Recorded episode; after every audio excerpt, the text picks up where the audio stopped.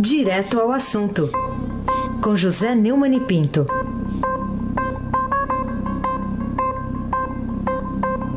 Bom dia, José.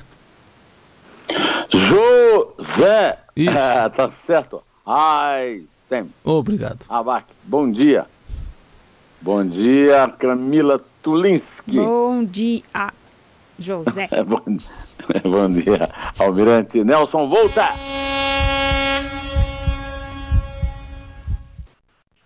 Bom dia, Macia Evangelista Biasi. Bom dia, Emanuel Bonfim. Bom dia, ouvinte da Rádio Eldorado 107.3 FM, Heisen Abac. Bom, semana importante aí para o presidente Temer e saiu uma reportagem exclusiva na capa aí da revista Época, no fim de semana, do Diego Escosteg, assinada por ele. O título, As Provas da JBS. E aí, isso aí resolve definitivamente, na sua visão, Neumann, o impasse entre a delação premiada de Joesley Batista e a contestação feita a ela pela defesa do presidente da República? É, isso aí é uma espécie de é, um tiro contra, né, um tiro de canhão contra a investida que o Temer tem feito na área da economia e agora da segurança pública no Rio.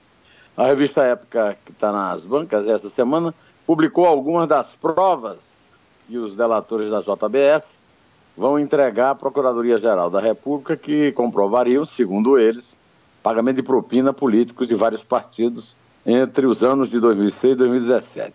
Entre eles, o presidente Temer, os ex-presidentes Lula e Dilma, o então candidato do PSDB à presidência em 2010, o Serra, segundo a revista, comprovantes bancários, notas fiscais frias, contratos fraudulentos e depósitos em conta secreta no exterior provam pagamentos ilícitos a políticos e entre 2006 e 2017 a, essa contabilidade ultrapassa o valor de está sentado aí, né, Raiz? 1 bilhão e 100 milhões de reais. Ô, louco. É, desse valor, segundo a reportagem, 301 milhões foram repassados em dinheiro vivo. 395 milhões por meio de empresas indicados pelos políticos e 427 milhões 400 mil em doações oficiais de campanha. A reportagem dividiu os pagamentos por núcleo. Né? O núcleo Michel Temer teria recebido ao todo 21 milhões e 700 mil. O dinheiro foi distribuído para aliados políticos e amigos em campanhas eleitorais ou fora delas. É, e desse valor, um milhão foi repassado em dinheiro vivo, segundo os relatores da JBS, ao coronel João Batista Lima, amigo de Temer, a pedido do então vice-presidente conforme relato do delator Ricardo Saldi, da JBS. O Temer me deu um papelzinho e falou: Olha, Ricardo, tem um milhão aí que eu quero que você entregue em dinheiro nesse endereço. Aí ele me deu o endereço na porta do escritório dele, na calçada, só eu e ele na rua, na Praça Pan-Americana. Eu peguei e mandei o Floresvaldo lá. Falei: vai lá saber o que é isso. Esse, esse é o relato do, do, do Saldi, o delator. É claro que essas revelações têm grande impacto político, né, Raiz? Sobre a imagem Temer, que já não está lá essas coisas perante a população. Mas esse impacto é ilusório do ponto de vista jurídico. É, é, é, é muito barulho e, e, e, pouco efeito, é muito, muita fumaça e pouco fogo. Afinal, o presidente só pode ser incriminado por atos cometidos no exercício da presidência. Não é o caso.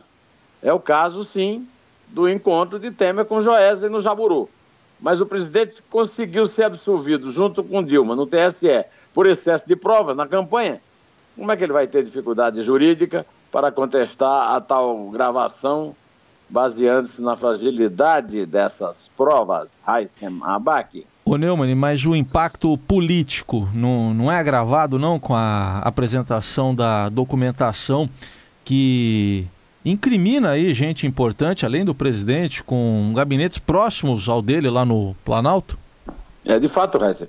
Cinco ministros do governo Temer receberam, segundo a, a JBS, foi relatado em matéria exclusiva de capa da revista Época, 46 milhões e 700 mil. É, para o núcleo da, do chamado Centrão, eu quero lembrar que o Centrão está em plena evidência agora nessa votação. É o Carlos Marum, é o Beto Mansur, é, o, é, o, é André, que era chamado de André Cunha, na verdade, André Moura. É, é, essa gente que toda estava na linha de frente da defesa do Eduardo Cunha. É, Para esse núcleo do Centrão foram 138 milhões usados nas campanhas eleitorais de 2010 e 2014 para comprar partidos que hoje defendem o tema no Congresso e estarão votando depois de amanhã, lá pela é, negativa de autorização ao Supremo para mandar para frente a investigação pedida por Rodrigo Janot, Procurador-Geral da República. Para o PMDB do Senado, segundo a época diz que a JBS tem contabilizado, foram 29 milhões e 100 mil, divididos por cinco senadores da cúpula do partido. Um deles, o atual presidente do Senado, Eunício Oliveira. A reportagem mostra uma nota fiscal que seria fria, de uma empresa de Salvador, que, segundo os delatores, teria sido usado, usada no repasse do dinheiro Eunício. Para o PMDB da Câmara, que era conduzido lá pelo Eduardo Cunha, foram 57, 55 milhões e 500 mil. Para o núcleo do PT, de acordo com a contabilidade do JBS, foram repassados 151 milhões de dólares no exterior e 111 milhões e 700 milhões de reais no Brasil. Esse dinheiro foi propina paga em troca de financiamento à empresa obtido no BNDES. Quer dizer, por enquanto tem a palavra, né? Até agora, essa questão aí do BNDES não foi devidamente documentada. É, além do mais, o seguinte: todas as figuras carimbadas que estão citadas nesse comentário que eu acabei de fazer estão protegidas pelo foro privilegiado, que é uma praga inaceitável na intolerância pela corrupção que tem sido demonstrada pela sociedade brasileira, Raíssen Mabac. Pois é, o Neumann, a reportagem traz ainda trechos de, dos extratos de duas contas no exterior que teriam sido usadas, segundo aí a JBS, para depositar a propina do PT durante os governos de Lula e de Dilma Rousseff. E, e, esse dinheiro aí teria sido usado na campanha eh, da reeleição de Dilma em 2014. E esses documentos resolvem as dúvidas sobre o, o favorecimento de Joesley ao padrinho. Uh, é, da delação? Isso falando são repasses feitos a pedidos do ex-ministro petista Antônio Palocci. Na verdade, nem o nome do Palocci está envolvido no documento. Na contabilidade da JBS, há um registro de 10 depósitos de 100 mil cada na conta de um banco nos Estados Unidos, cujo beneficiário é o pastor Samuel Ferreira. De acordo com os registros da JBS, o dinheiro saía de uma conta da empresa a pedido de Palocci. A ligação entre Palocci e o pastor Samuel Ferreira ainda vai ter que ser investigada. O valor da prova depende da comprovação dessa, dessa relação na investigação que ainda está a ser feita. Aí estabelece o, o, nexo, o elo com o Palocci. É, do ponto de vista da prova legal, o Lula e a Dilma ainda estão aí a, a, a depender de uma delação do Palocci ou de uma documentação é, descoberta aí pelo Ministério Público e pela Polícia Federal dessa conexão entre Palocci, dito italiano, e Lula. A documentação, então, apresentada por Joésia para é, bombardear os bons efeitos da economia apresentados por Temer nos últimos dias da semana passada e agora essa, essa investida de segurança pública que ele está fazendo é, como forma de comunicação e marketing lá no Rio, ainda não traz provas e contestes contra Lula e Dilma.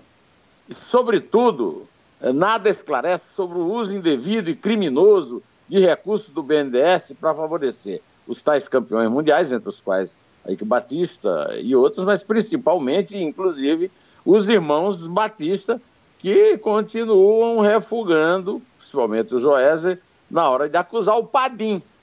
É ou não é, Raíssen Abaixo?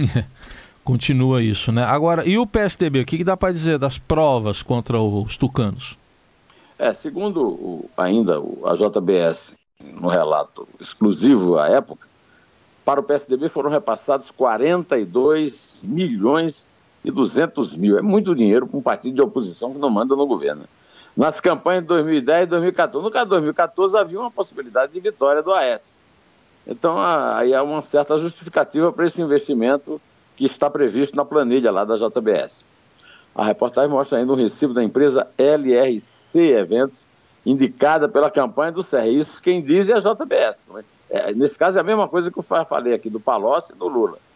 E, e teria sido uma forma, é, segundo a JBS para o Serra, dar uma fachada de legalidade uma doação em 2010. De acordo com os delatores, está reproduzido na revista Época, que nós estamos, a respeito de que nós estamos falando aqui, meu amigo Raíssen Abac. Bom, você falou aí, votação prevista para quarta-feira, lá da denúncia no plenário da Câmara. Como é que o presidente Temer está se preparando, Neumani? É, na reta final, é uma maratona, né? É na reta final para a votação da denúncia lá do, do, do Janot, corrupção passiva, lavagem de dinheiro e obstrução à investigação, que pode afastar do mandato, porque a, gravação feita pelo juiz foi no exercício do mandato da presidente. O presidente Michel Temer intensificou, né? A ofensiva política e de imagem na tentativa de ficar no cargo. Ele divulgou três vídeos nas, nas redes sociais exaltando medidas do governo nos últimos dias. E depois ele foi ao Rio para capitalizar politicamente a força, a ação das Forças Armadas no combate à violência na antigamente chamada Cidade Maravilhosa e na região metropolitana. Ouçamos Sua Excelência lamentando não poder mostrar toda a, a gesticulação digital do Temer. Vai lá, Almirante Nelson. O governo está melhorando a economia.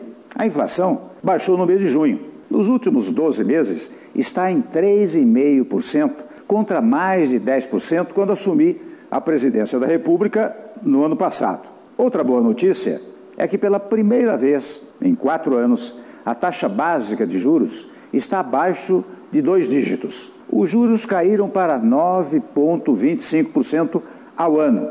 É a sétima queda seguida. Isso é importante para você que quer comprar a casa própria, adquirir um carro ou eletrodomésticos, por exemplo. Mas as boas notícias não param por aí.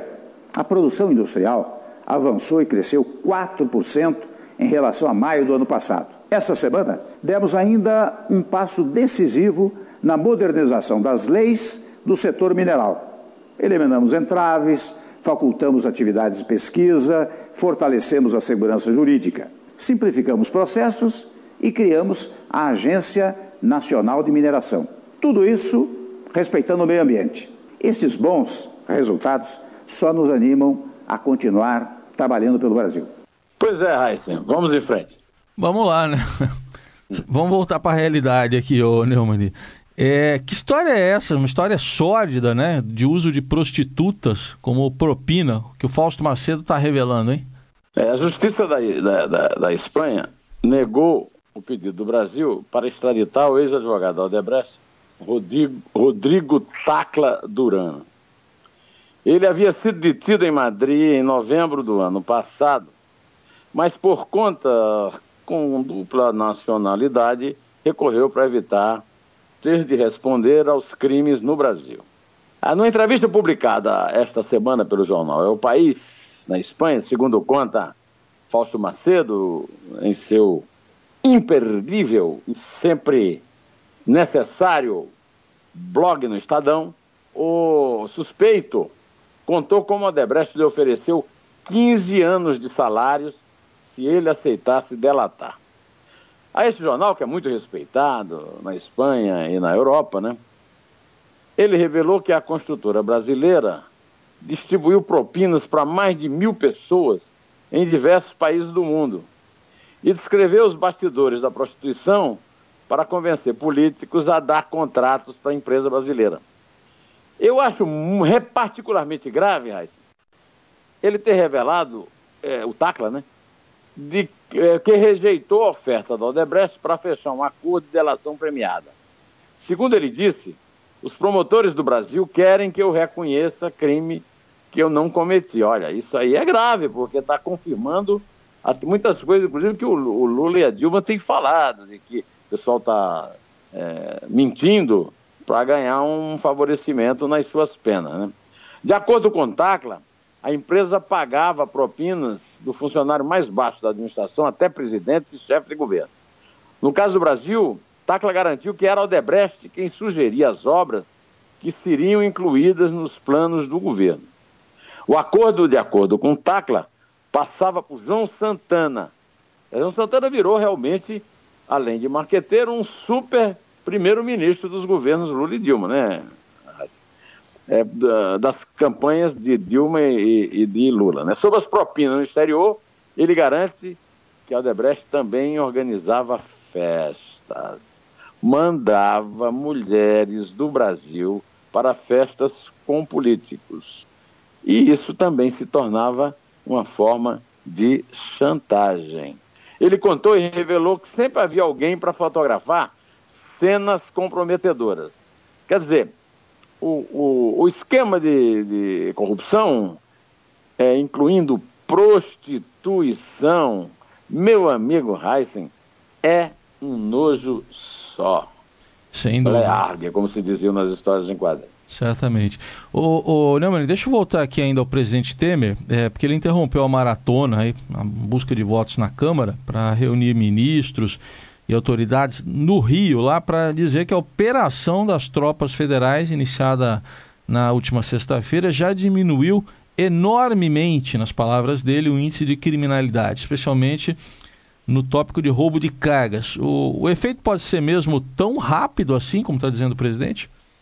É, o Temer não apresentou número na ocasião, mas, mas um levantamento no registro da Polícia Civil mostra que, de fato, as ocorrências desse crime, embora ainda muito elevadas, caíram. Houve 30 roubos de carga na sexta-feira e no sábado, é, contra 43 ocorrências nos mesmos dias da semana passada, uma redução de 30%. A operação das tropas federais no Rio começou na sexta-feira e eu gostaria que o almirante Nelson é, fizesse soar a voz do ministro da Defesa, Jungmann, a respeito dessa operação. A nossa lógica é, não é a lógica da ostensividade, embora ela possa ocorrer, a imagem, é como se fosse um vagalume, é? que acende, que apaga, que acende, que apaga. Então, ela pode acender várias vezes, inclusive, não precisa ser uma única operação. Ela pode se dar três, quatro operações no mesmo tempo, em espaços diferentes. A lógica é tirar, reduzir a capacidade operacional do crime, é golpear o crime. É, o, o, o jogo é muito elogiado pelo Gabeira no artigo dele, do Globo ontem, dizendo que no seu tempo, que eles eram colegas na Câmara, o Juma era um grande especialista em segurança. Agora o Temer anda muito ansioso para divulgar dados favoráveis à sua administração. Por enquanto, ele tem sido enfático demais e convincente de menos. Pelo menos na minha imodesta opinião, Raíssen Abac. Para a gente fechar, Neumann, e a votação lá para a Assembleia Constituinte na Venezuela ontem, né, que foi marcada por, uh, mais uma vez, né, uma elevada abstenção, também por protestos e ao menos 10 mortes.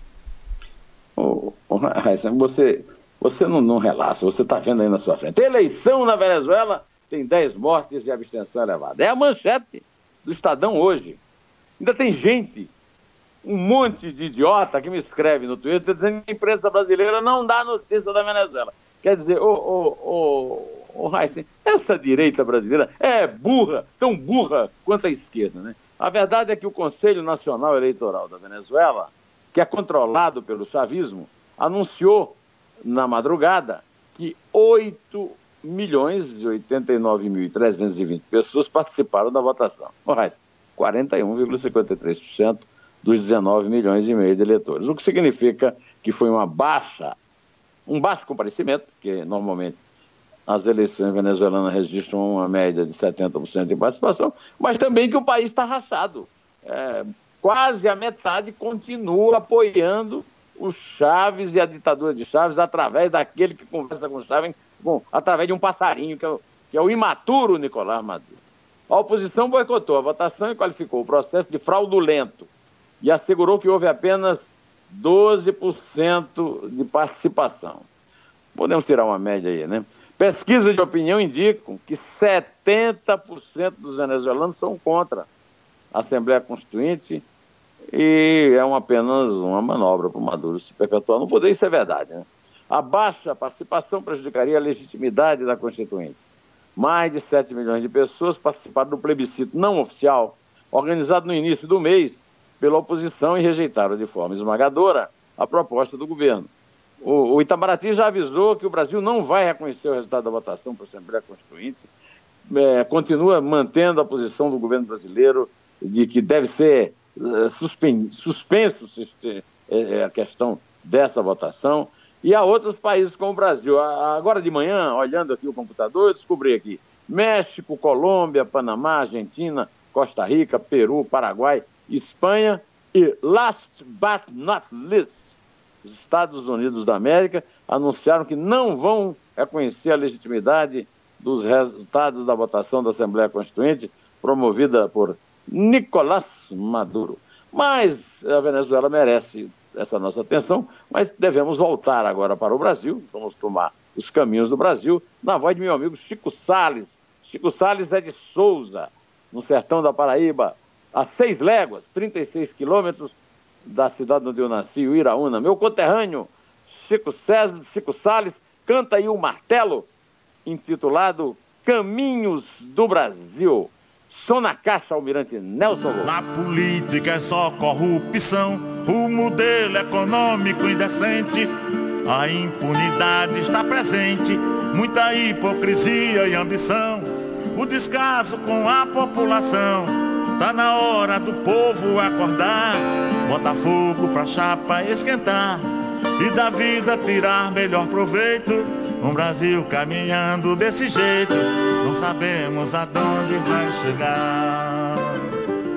Olha aí, uma dica para você, é. meu amigo ouvinte. É, sintonize amanhã.